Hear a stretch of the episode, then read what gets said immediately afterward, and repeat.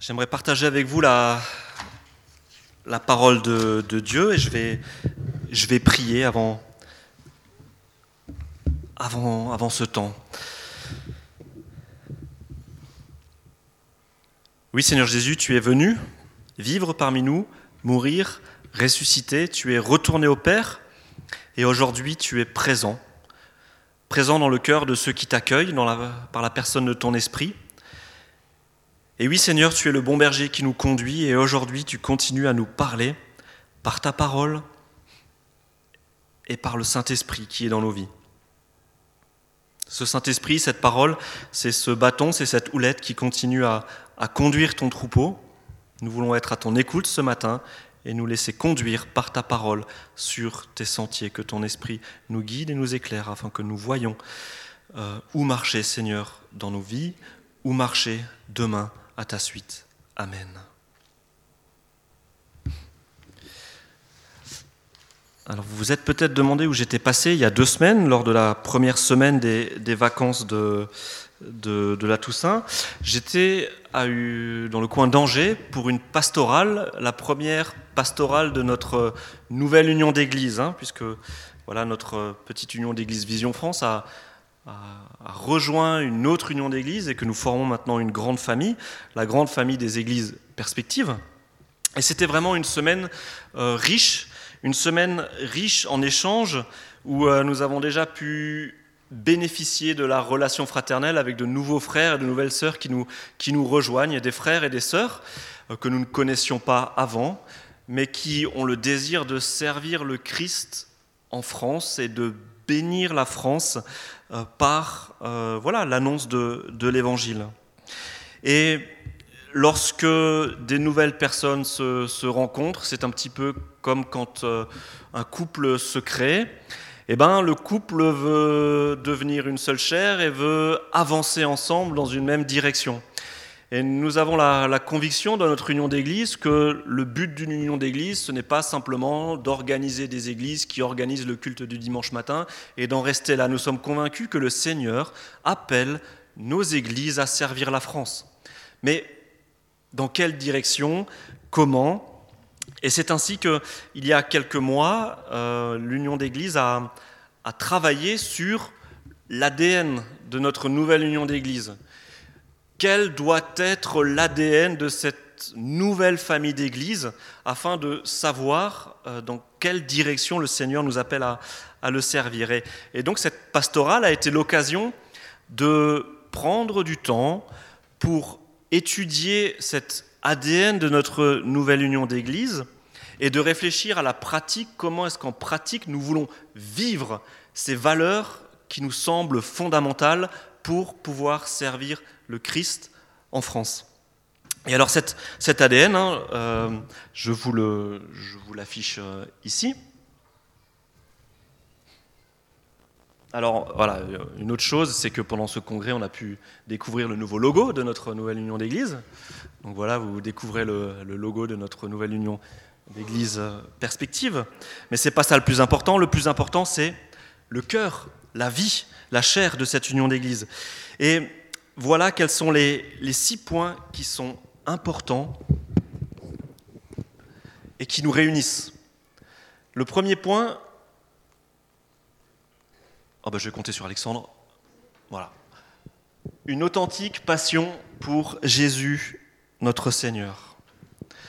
Le deuxième point, la priorité au discipulat relationnel. Qu'est-ce que c'est que ça? Ben, Nous voulons être des églises dans lesquelles des personnes suivent le Christ en tant que disciples et encouragent d'autres personnes à vivre et à suivre le Christ comme des disciples. La valorisation des ministères dans leur diversité, et ben ça, c'est la prise de conscience que dans une église, il n'y a pas que le pasteur qui est appelé à servir, mais que dans les églises, nous avons une richesse et une diversité de dons, des personnes qui reçoivent des dons de la part du Seigneur pour suivre et servir le Seigneur de manière particulière. Et cette nouvelle union d'église a à cœur de pouvoir valoriser le ministère de ces personnes pour que ces personnes puissent servir avec les dons que le Seigneur leur a confiés. Des églises pertinentes pour la ville, ça, euh, vous êtes familier avec ça parce que c'est une direction dans laquelle nous travaillons depuis euh, plusieurs années maintenant et nous prions dans ce sens. Seigneur, tu as voulu une église à Bouxwiller. Bah, pourquoi? Et eh ben là, c'est la même question. voilà, comment nos églises peuvent devenir pertinentes pour les gens de notre entourage, pertinentes et visibles. Une générosité pour le royaume de Dieu, bah oui, cette union d'église, c'est une union et nous voulons euh, être généreux, c'est-à-dire euh, lorsqu'une église a un besoin particulier, pouvoir aider les églises qui sont dans le besoin, et puis qu'un jour, le jour où nous nous serons dans le besoin, nous, pourrons voilà appeler à l'aide et compter sur des frères et des sœurs un petit peu partout en France. Et puis ensuite, un engagement de tous pour la multiplication, cette idée que le Seigneur veut étendre son royaume dans notre pays, que de nombreuses personnes ont besoin d'entendre la bonne nouvelle de l'Évangile et que plus les chrétiens seront visibles, plus les chrétiens seront des lumières, plus il y aura de lumière, plus il y aura de chrétiens et plus les personnes entendront parler de la bonne nouvelle de, l'Évangile. Donc voilà un petit peu les, six points dans lesquels euh, voilà, nous voulons, euh, les six directions dans lesquelles nous voulons euh, travailler, ou plutôt les, voilà, la chair de notre, de notre engagement. Ce matin, j'aimerais évoquer avec vous euh, le tout premier point. Hein, on ne va pas tous les faire ce matin, mais le, premier point, euh, non, tu peux, rester, voilà, une authentique passion pour Jésus, notre Seigneur. Alors, euh, ce matin, je viens avec une question, et la question que j'ai à vous poser, c'est la suivante. Qu'est-ce que l'Évangile?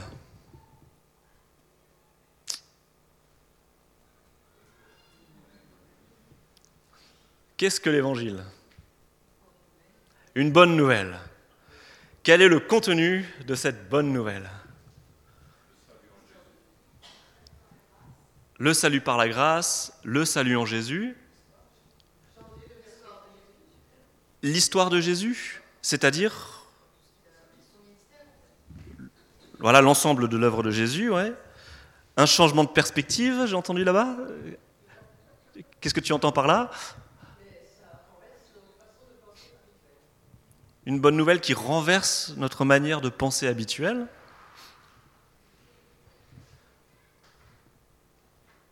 Voilà, l'évangile, c'est ça? Oui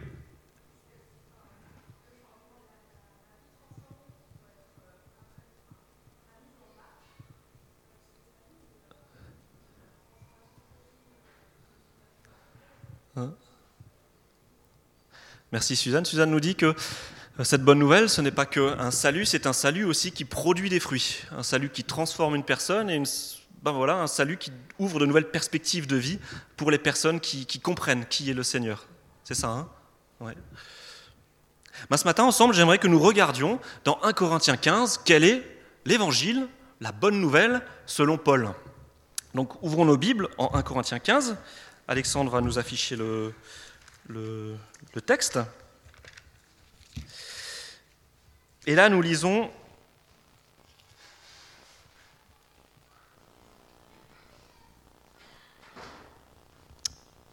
le chapitre 15 à partir du verset 1. Et voilà ce que nous dit Paul.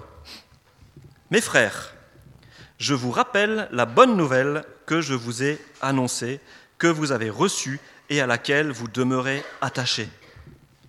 C'est par elle que vous, êtes sauvés, si vous la retenez, telle que je vous l'ai annoncée. Autrement, vous auriez cru en vain. Je vous ai transmis comme un enseignement de première importance ce que j'avais moi-même reçu. Le Seigneur est mort pour nos péchés. Conformément aux Écritures, il a été mis au tombeau, il est ressuscité le troisième jour, comme l'avaient annoncé les Écritures.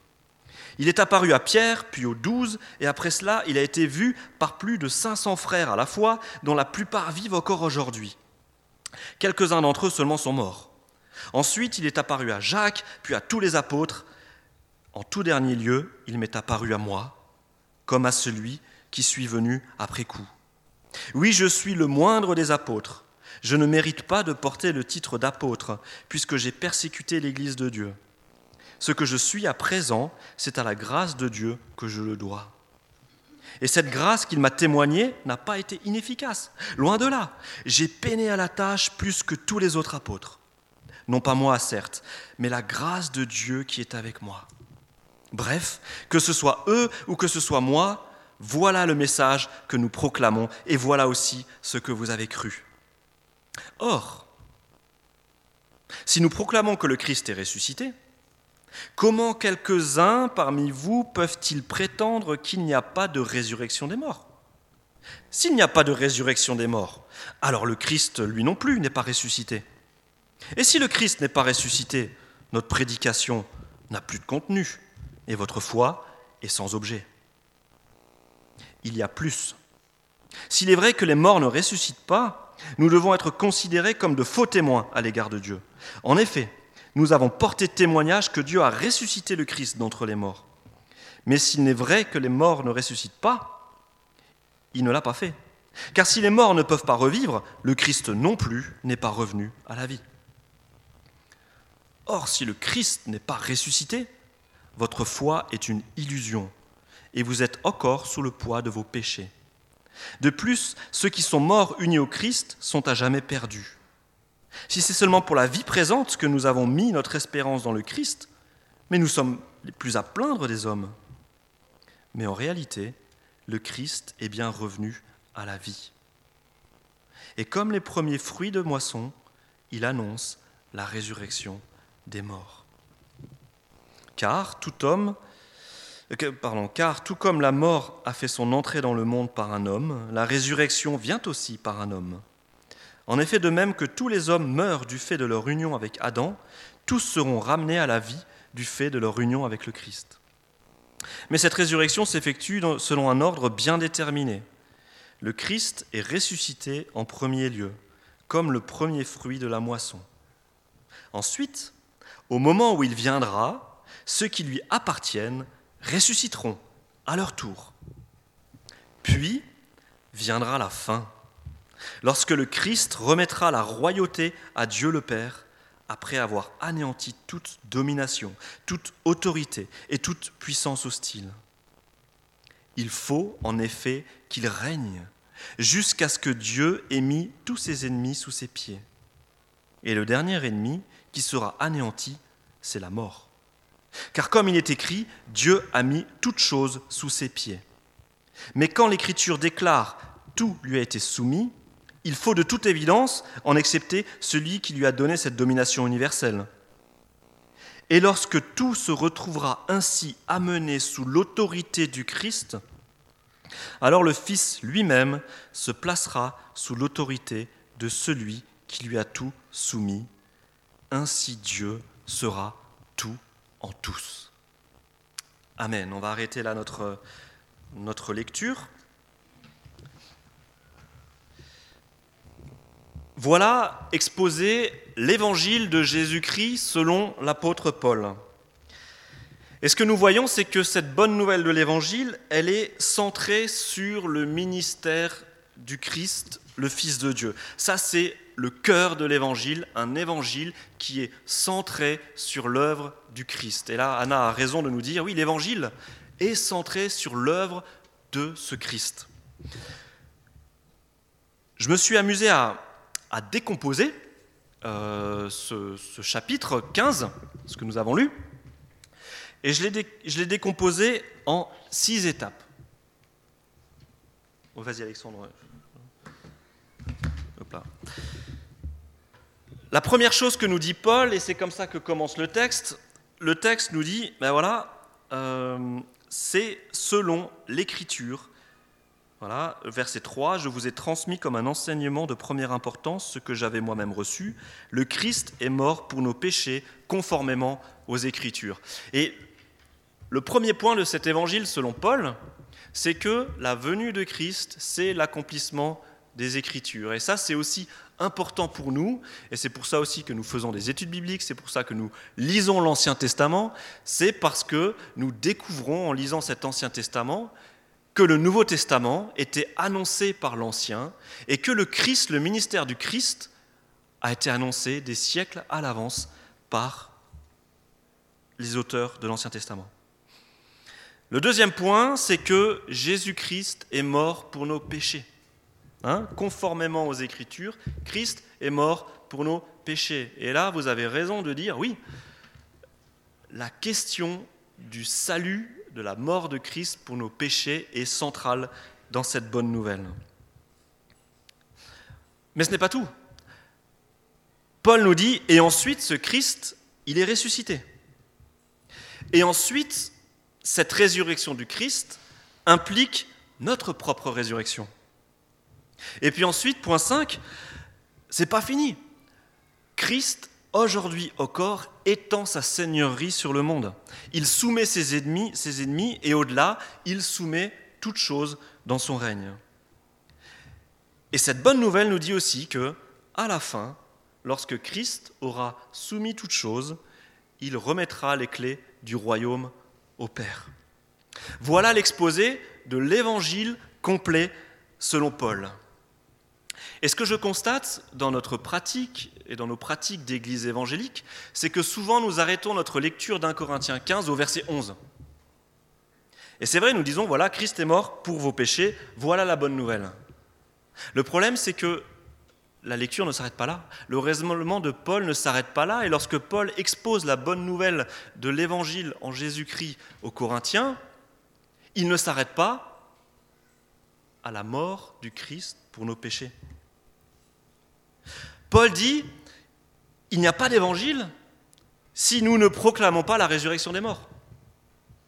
Il le dit lui-même, et si le Christ n'est pas ressuscité, ça c'est au verset 14, et si le Christ n'est pas ressuscité, notre prédication n'a plus de contenu et votre foi est sans objet. Si Christ n'est pas ressuscité, alors le point Christ est mort pour nos péchés, bah, ça ne compte pas. Et, Paul le dit de manière assez, assez cash, il le dit de manière assez directe, si les morts ne se réveillent pas, mais alors mangeons et buvons, car demain nous mourrons. Paul est lucide, si les morts ne ressuscitent pas, alors cet évangile, c'est du vent. Et vaut mieux arrêter les frais tout de suite. Paul et les chrétiens persécutés de l'époque, parce qu'il parle de persécution, Paul, mais les chrétiens persécutés aujourd'hui encore, et ceux qui étaient au week-end porte ouverte il y a quelques jours le savent, pourquoi endureraient-ils la persécution s'ils n'avaient pas la certitude que leur Sauveur est un Sauveur ressuscité qui leur promet qu'ils ressusciteront à sa suite? La résurrection est centrale. La résurrection, elle atteste que cet évangile est vrai. Aujourd'hui, nous, Église de Bousselière, nous pourrions dire, mais si les morts ne ressuscitent pas, mais qu'est-ce que vous faites assis devant moi ce matin? Si les morts ne ressuscitent pas, c'est pas la peine de venir chanter des chants ici, c'est pas la peine de, prier, et ainsi de suite. Parce que vous parlez à quelqu'un qui est mort, euh, et il n'y a pas d'avenir. Donc je, voudrais dire, bah, s'il n'y a pas de résurrection, bah, restez chez vous, profitez de votre famille et profitez des jours qui vous restent. Hein. Et c'est ce que nous dit Paul. Si la résurrection n'est pas une réalité, alors mangeons et buvons, car demain nous mourrons. Et nous devons vraiment réaliser que la résurrection, c'est un petit peu le stempel, hein, c'est le sceau de l'évangile. La résurrection, c'est le sceau qui atteste que Jésus de Nazareth est mort pour nos péchés, qu'il n'est pas mort pour ses péchés à lui, qu'il était sans péché et qu'il est mort pour nos péchés. Et ce sceau vient valider l'authenticité de cette promesse de réconciliation entre Dieu et l'homme. La résurrection de Christ atteste que Dieu nous a pardonné, que nous sommes réconciliés avec lui et qu'il nous ressuscitera. La réconciliation, c'est la démonstration, la justification, la preuve que oui, Christ est mort pour nos péchés et que ceux qui se confient en lui sont réconciliés, réconciliés avec le Père. Ok?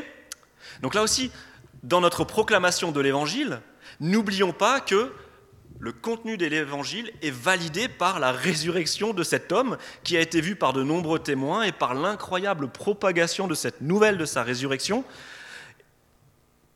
propagation qui est attestée par l'incroyable croissance des églises dans les premiers siècles. Il y a des témoins qui ont vu quelque chose. Et c'est cette résurrection qui, a interpellé les gens à l'époque. Et je crois que cette résurrection, elle peut aussi interpeller nos contemporains aujourd'hui. Parce que quand nous allons chez nos contemporains et que nous leur servons notre, euh, notre discours traditionnel euh, en leur disant, voilà, tu es pécheur, mais tes péchés peuvent être pardonnés, nos contemporains ont tendance à dire oui, bon, ok, super, mes péchés sont pardonnés. C'est quoi un péché? Je ne sais plus trop ce que c'est. Enfin, voilà, je ne me sens pas particulièrement pécheur. Mais si vous lui dites qu'il y a un gars qui est ressuscité un jour, et que moi, en tant que chrétien, je crois que comme lui, je vais ressusciter un jour, ben là, je crois que ça peut interpeller. Au pire, il va, il va vous traiter de fou, mais ça va le faire réagir. Au mieux, il va se dire Waouh, c'est quand même bizarre. Ce gars ou cette fille qui ont, qui ont l'air bien, bien câblés, comme on dit, hein, qui ont l'air assez stables dans la vie, ils croient une chose comme ça? Pourquoi ils croient une chose comme ça? Je crois que la résurrection peut aussi être une approche dans notre évangélisation, dans notre manière d'apporter l'évangile. Alors ça, c'est pour les points 1 à 4. Hein. Mais là encore, l'évangile ne s'arrête pas au point 1 à 4. Si nous nous limitons au point 1 à 4, je crois que nous vivons quand même qu'une partie de l'évangile. Nous vivons une partie de l'évangile qui est centrée sur l'être humain. Nous disons que Christ est venu pour nous. Nous disons que Christ est venu pour nous sauver de nos péchés. Nous venons dire que Christ est venu pour nous ressusciter. En gros, ces points 1 à 4, si je les comprends de manière un petit peu mal, euh, on va dire, voilà, qu'est-ce que l'œuvre de Christ m'apporte à moi, Mathieu Frédère? L'évangile, selon les points 1 à 4, me dit que moi, Mathieu Frédère, je peux être réconcilié avec Dieu, que je vais ressusciter un jour. Mais l'évangile dépasse de loin la petite personne de Mathieu Frédère. L'évangile est pour l'humanité entière, et surtout, l'évangile n'est pas centré sur Mathieu Frédère, l'évangile n'est même pas centré sur les êtres humains, l'évangile est centré sur Jésus-Christ. Trop souvent, nous nous concentrons sur la, la première partie de cet évangile, euh, selon Paul, selon la Bible. Nous nous concentrons sur Jésus-Christ Sauveur. Et c'est une bonne chose. C'est vrai. Et la résurrection atteste que Jésus-Christ est Sauveur, réconciliateur avec le Père. Mais n'oublions pas la partie Jésus-Christ Seigneur. Paul nous encourage à considérer Jésus-Christ comme notre Sauveur et comme notre Seigneur. Vas-y, tu peux cliquer Alexandre.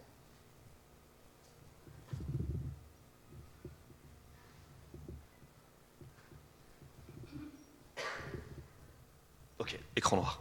Jésus-Christ, Sauveur et Seigneur. Bon, c'est pas grave, il n'y a, que, a que quatre mots, on va les retenir. Jésus-Christ, Sauveur, Seigneur. Parce que dans l'Évangile selon Paul, nous avons un long développement sur la seigneurie du Christ. Pour Paul, ce n'est pas l'individu qui est central. Pour Paul, ce n'est pas nous les êtres humains qui sommes centrales. Pour Paul, ce qui est central, c'est l'œuvre de Jésus-Christ dans son ensemble. Et l'œuvre du Christ ne se limite pas à notre salut personnel, l'œuvre du Christ conduit à étendre le royaume, à soumettre ses ennemis, le mal, la mort, les puissances. L'œuvre du Christ produit, conduit à faire que Dieu soit tout en tous. Et là, nous nous rendons compte que notre évangile ne peut pas se limiter à la simple proclamation de notre réconciliation avec le Père. L'évangile est avant tout centré sur l'œuvre du Christ, qui, au-delà de notre salut, a pour but de réconcilier toutes choses avec le Père, d'étendre son royaume et de régner. Denis nous a parlé du bon berger. Ce bon berger, on l'a vu en étude biblique l'année dernière, Jésus, quand il parle du bon berger, il récupère une image qui nous vient de l'Ancien Testament. Et dans l'Ancien Testament et dans le Proche-Orient ancien, qu'est-ce qu'un berger? Dans l'imagerie de l'époque, un berger, c'est un roi. Un berger, c'est un dirigeant. Et dans les livres prophétiques, comme le livre d'Ézéchiel, les mauvais dirigeants, les mauvais bergers sont fustigés parce qu'ils font souffrir le peuple, parce qu'ils le conduisent dans le ravin. Et Jésus-Christ dit, mais c'est moi le bon berger. Mais lorsque Jésus dit, je suis le bon berger, il ne faut pas simplement s'imaginer un, gentil petit bon berger qui va caresser les moutons et ainsi de suite. C'est vrai. Mais quand Jésus dit, je suis le bon berger, il dit, c'est moi le vrai bon roi. Lorsque Jésus dit, je suis votre berger, Jésus nous dit, je suis votre Seigneur, je suis votre roi, je suis celui qui veut régner sur vous. Et c'est vrai que quand on pense au, royaume de Dieu, à cet espace sur lequel Dieu veut régner, on s'imagine que le royaume de Dieu, c'est un petit peu l'espace où les, personnes rachetées vont être parquées comme des moutons. Hein. Une personne, elle est sauvée, hop, je la parque dans le royaume de Dieu. Et puis ce royaume de Dieu sera au ciel, et puis on sera tous parqués au ciel un jour, et puis on chantera les louanges de Dieu. Mais ce n'est pas ça le royaume, ce n'est pas seulement ça. Le royaume, c'est avant tout tout espace dans ce monde et dans nos vies où Christ règne. Il est toujours question de règne de Christ. Parce qu'après tout, c'est ça un royaume. Un royaume, c'est un endroit où quelqu'un règne. Et le royaume de Dieu, c'est l'endroit où Jésus-Christ, le Sauveur, et Seigneur. Voici en quoi consiste la seigneurie du Christ au verset 24 à 28. Paul nous dit, puis viendra la fin, lorsque le Christ remettra la royauté à Dieu le Père, après avoir anéanti toute domination, toute autorité et toute puissance hostile. Il faut en effet qu'il règne jusqu'à ce que Dieu ait mis tous ses ennemis sous ses pieds. Et le dernier ennemi qui, que sera anéanti, c'est la mort. Car comme il est écrit, Dieu a mis toutes choses sous ses pieds. Mais quand l'Écriture déclare tout lui a été soumis, il faut de toute évidence en accepter celui qui lui a donné cette domination universelle, à savoir Dieu. Mais lorsque tout se trouvera ainsi amené sous l'autorité du Christ, alors le Fils lui-même se placera sous l'autorité de celui qui a tout soumis. Ainsi, Dieu sera tout en tous. Là, on a quelque chose qui déborde de nos petites personnes.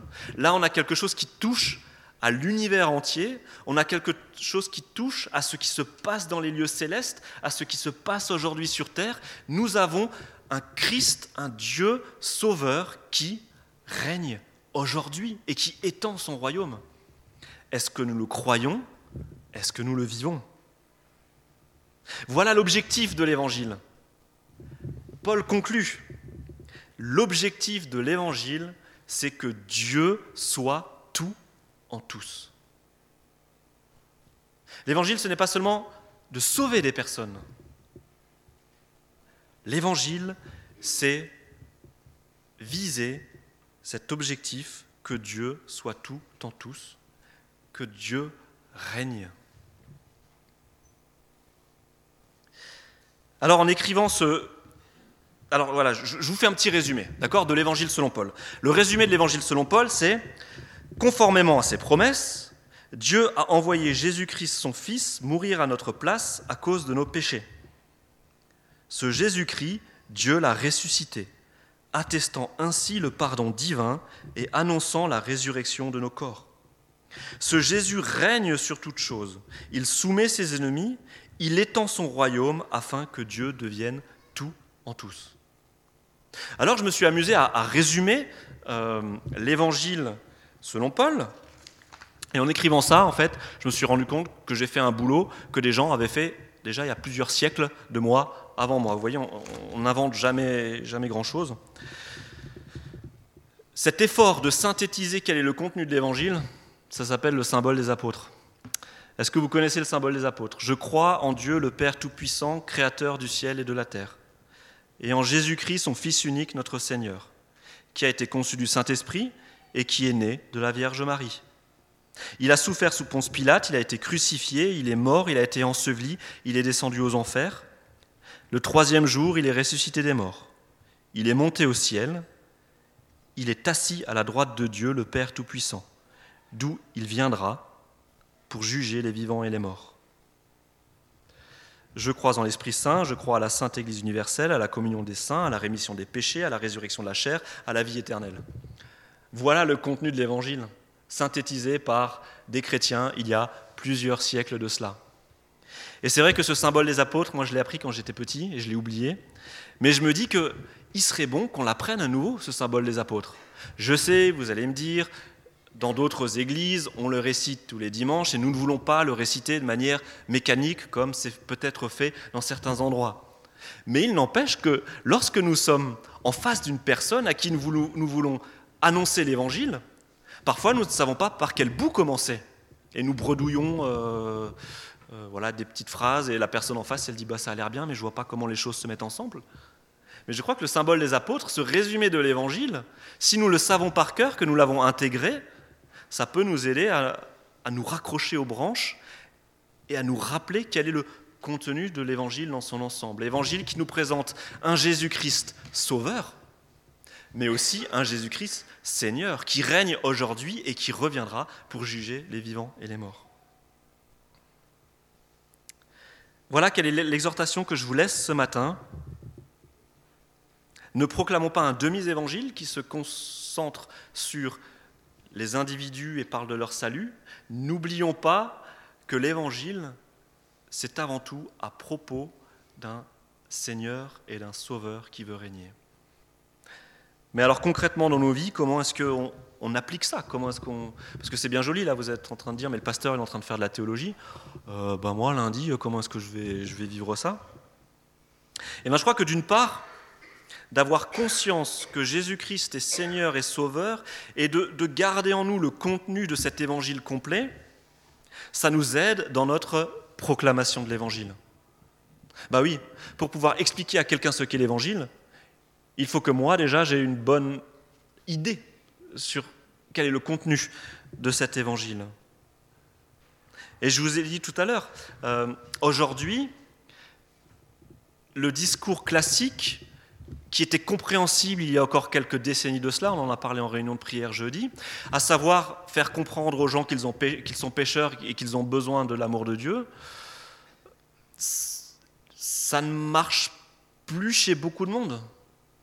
Il ne s'agit pas de trouver une recette, mais quand même, quand on va parler à quelqu'un de ses péchés, la personne en face, elle va dire oui, enfin déjà péché, un, je vois pas trop ce que tu veux dire, mais si par péché tu entends le fait que j'ai peut-être été adultère, ou que je suis un assassin ou un menteur, je suis désolé, moi je suis rien de tout ça, donc euh, pourquoi est-ce que Dieu m'en voudrait? On voit qu'il y, a un problème parce qu'aujourd'hui les personnes n'ont plus cet enseignement biblique. Donc comment parler de l'évangile euh, aux personnes aujourd'hui? Eh bien le fait de comprendre l'évangile dans son ensemble, ça peut nous aider à, à trouver des accroches, des portes d'entrée pour expliquer à nos contemporains ce que Christ a fait. Et quand on leur explique que l'évangile implique le salut de la personne, mais aussi la résurrection de la personne, et bien là, dans une société matérialiste comme nous en avons une aujourd'hui, qui n'a pas beaucoup d'espoir, qui n'a même pas de discours sur la fin de la vie et sur l'après, et bien là, je crois qu'on peut, on peut vraiment interpeller. Lorsqu'on explique à quelqu'un que il peut y avoir pour elle à la clé une vie éternelle, ça interpelle. Et lorsque ces personnes voient des chrétiens vivre comme des sujets du Christ, comme des personnes qui ont à cœur de ne, pas mettre en avant avant tout leur petite personne, mais de laisser Dieu régner sur leur vie, lorsque nos contemporains voient des personnes qui font des choix un peu bizarres euh, pour la pensée ambiante, mais des choix qui sont le fruit de leur foi et de leur espérance, mais là, on interpelle. Lorsque Christ est Seigneur dans une vie, ça ne peut que interpeller la personne qui nous voit vivre. Ça, c'est pour notre annonce de l'Évangile. Je crois que pour pouvoir annoncer l'Évangile, nous devons être au clair sur le contenu global de cet Évangile. Nous avons un Christ, Seigneur et Sauveur. Mais Christ, Seigneur et Sauveur, c'est aussi précieux pour nos propres vies nous. Il y a quelques mois, nous avons médité sur les paroles du Christ qui nous disent que si nous voulons le suivre, nous devons d'abord renoncer à nous-mêmes. Vous vous souvenez de cette prédication? Et le but de ce renoncement, ce n'est pas de, disparaître en tant que personne. Renoncer à nous-mêmes, ce n'est pas nous effacer et disparaître. Renoncer à nous-mêmes, c'est laisser le Christ décider et nous nous contenter de le suivre. Renoncer à nous-mêmes, c'est comme la parole de, Jean, la parole de Jean qui dit il faut qu'il croisse pour que je diminue. C'est ça renoncer à soi-même. Et là, ce que Jean dit, il dit voilà, il faut que Jésus-Christ règne dans ma vie pour que ma petite personne prenne du recul et que ce soit Jésus le Seigneur qui conduise ma vie. Et je vous le disais, euh, je suis interpellé, et on est souvent interpellé par les disputes ou les divisions dans les, églises, qui mènent parfois à la conclusion que les chrétiens ne sont finalement pas différents des autres personnes. Une église n'est pas forcément différente d'un club de foot, euh, puisque les chrétiens parfois se disputent comme on peut se disputer à la fin d'un match. Et je vous disais que je crois que cela s'explique par le fait que nous n'arrivons pas à mourir à nous-mêmes. Et ce matin, la prédication de ce matin, la lecture de cet évangile complet, je me rends compte que parfois nos disputes sont aussi parce que nous ne laissons pas Christ régner dans nos vies et Christ régner dans nos relations. Que dans nos disputes, c'est nos personnes que nous mettons en avant, nos opinions, nos manières de voir les choses, et pas avant tout ce que Christ veut. Oui, cette question de la seigneurie de Christ, ce n'est pas juste un, un beau titre, c'est du concret pour nous. Je vais peut-être être un peu provoque, mais une vie chrétienne qui se limite à une belle religiosité, où les apparences sont bien soignées, mais elle n'est pas du tout différente de la vie d'un non-chrétien qui essaye de vivre une vie juste, bonne et honnête. Il n'y a pas de différence entre un chrétien qui, par ses propres forces, essaye de vivre une vie juste, bonne et honnête, et un non-chrétien qui essaye, par ses propres forces, de vivre une vie juste, bonne et honnête. Où est la différence?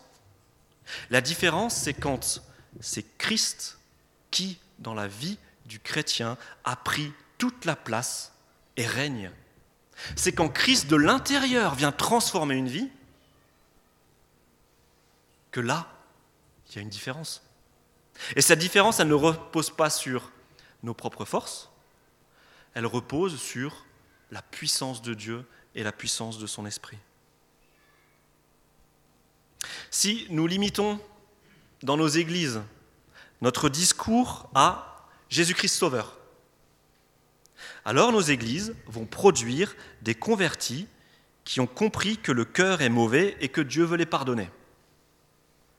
Ok, ça c'est déjà pas mal. Mais ça produit aussi des personnes qui vont rester à ce stade. J'ai compris que je suis pardonné. Et ces personnes, convaincues que Christ est leur sauveur, vont ensuite avoir du mal à se laisser transformer. Elles vont lutter avec leurs péchés. Elles vont investir leur énergie dans la construction d'une belle façade de religiosité, mais elles ne vont pas porter de fruits à l'intérieur. Vous comprenez, si une personne a compris que Jésus-Christ est son sauveur, mais qu'elle s'arrête là, alors il manque toute l'étape de sanctification. Cette étape où c'est le Saint-Esprit qui est engagé et où Christ, petit à petit, prend de plus en plus de place dans sa vie et devient Seigneur dans sa vie. Nous devons, dans nos écoles du dimanche, dans nos prédications, dans nos méditations, dans nos échanges, nous devons annoncer que Christ est sauveur, mais que Christ ensuite veut devenir notre Seigneur.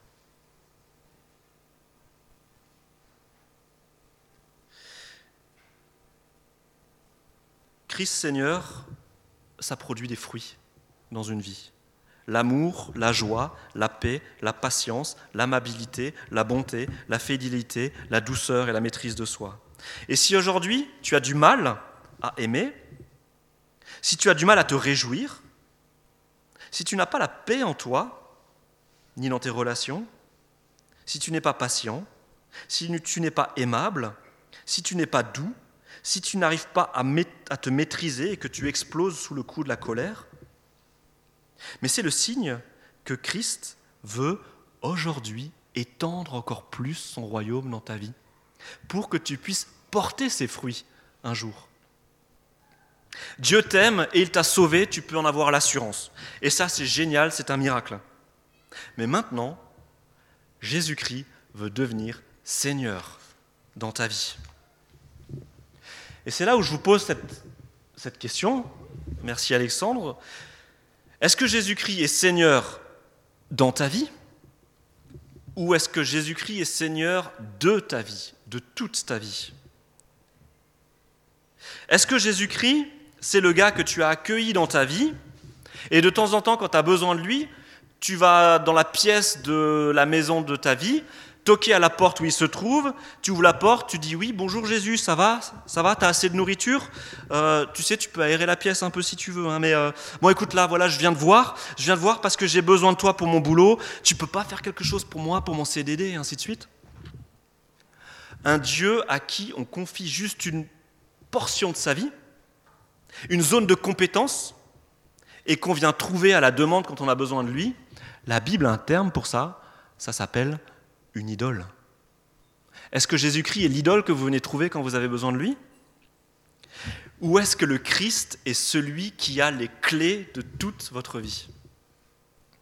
Est-ce que Christ dans votre vie peut entrer n'importe où? N'importe quand? Est-ce que tu es capable de dire à Christ, tu rentres quand tu veux, et s'il y a des trucs que tu dois jeter à la déchetterie, eh ben tu les prends, tu les jettes à la déchetterie et je te fais confiance. Est-ce que Christ est celui qui gère ton emploi du temps? Est-ce que Christ est celui qui gère ton portefeuille? Est-ce que Christ est celui qui gère ta vie affective? Est-ce que Christ est celui qui gère tes loisirs? Est-ce que Christ est celui qui gère ton caractère? Est-ce que Christ est celui qui gère ton cœur? Ça, c'est plus qu'une idole. Ça, c'est un Seigneur.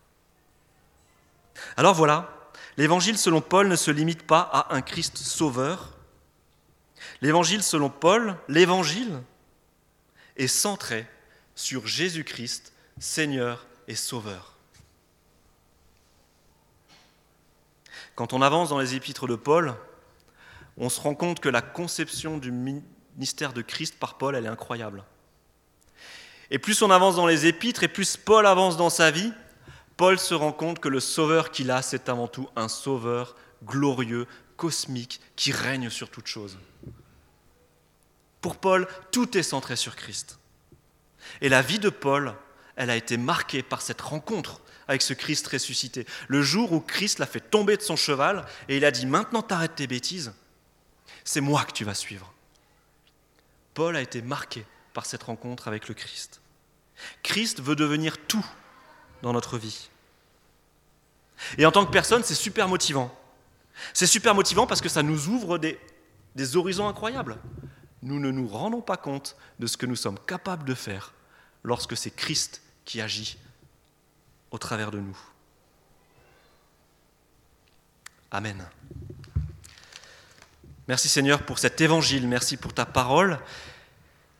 Et Seigneur, c'est vrai, lorsque je contemple qui tu es, lorsque je contemple ton œuvre, ça me dépasse. Tu es celui qui était là au commencement. Tu étais celui qui, avec le Père, a créé toutes choses. Tu es celui qui est chéri par le Père. Tu es celui à qui le Père a donné toute autorité sur toute chose.